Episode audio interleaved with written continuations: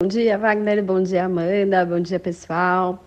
Hoje eu queria trazer um tema que está sendo polêmica essa semana sobre estupro alimentar. Temos aí uma influenciadora que falou sobre o estupro alimentar, que é quando familiares enfiam goela abaixo para a pessoa comer e ela não está com vontade. Eu queria trazer hoje para o público infantil. A gente tem que tomar cuidado na fase de introdução alimentar, que a gente fica muito preocupado com a quantidade que essa criança tem que comer. E aí a gente fica, ah, meu Deus, é pouco, é pouco. Lembrar que no primeiro ano de vida a criança come pouco, sim.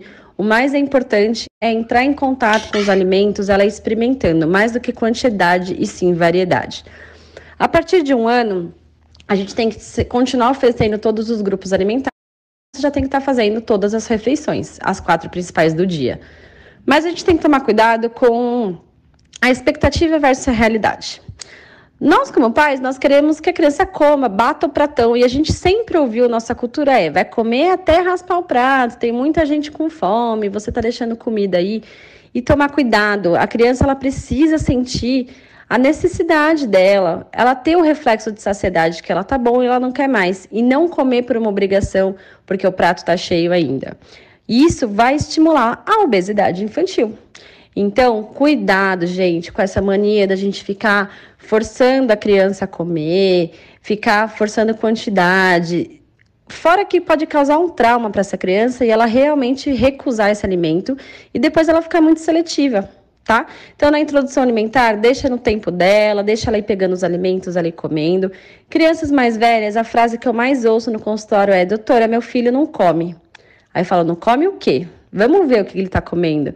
Vamos ver se está comendo todos os grupos alimentares, se a gente não está substituindo isso por uma mamadeira, por uma bolacha e falar, coitado, ele não quis comer, então eu vou dar uma bolacha para ele. Ele não é bobo, ele já sabe que isso vai acontecer e cada vez ele vai querer comer menos.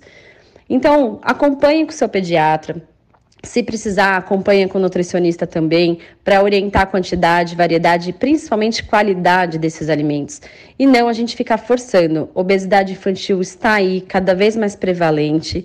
Era doença de adulto, agora já é doença de criança. Principalmente nessa pandemia, as crianças comeram muito industrializado, muita besteira, porque no começo a gente não sabia como lidar com elas dentro de casa. Estávamos tristes, angustiados, a gente descontava em comida.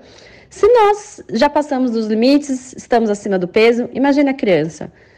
90% das crianças do meu consultório estão com colesterol aumentado, glicemia aumentado. Então vamos rever isso, leve no pediatra, faça o acompanhamento de rotina com o pediatra. Ele vai coletar os exames, se vier alterado, vai indicar aí uma alimentação correta.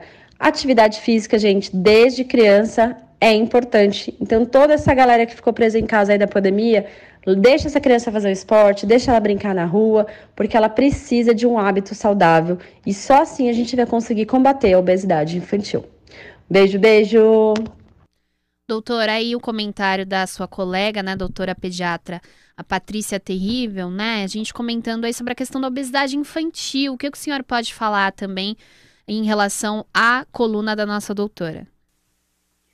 Olha, eu achei assim a colocação dela perfeita. É, eu não, não faço pediatria, mas de qualquer forma é, essa, é, essa vontade dos pais, né? Até vem isso da acho que historicamente a questão a pessoa, da educação alimentar, tem, né, doutor, tem que vir aí desde a infância.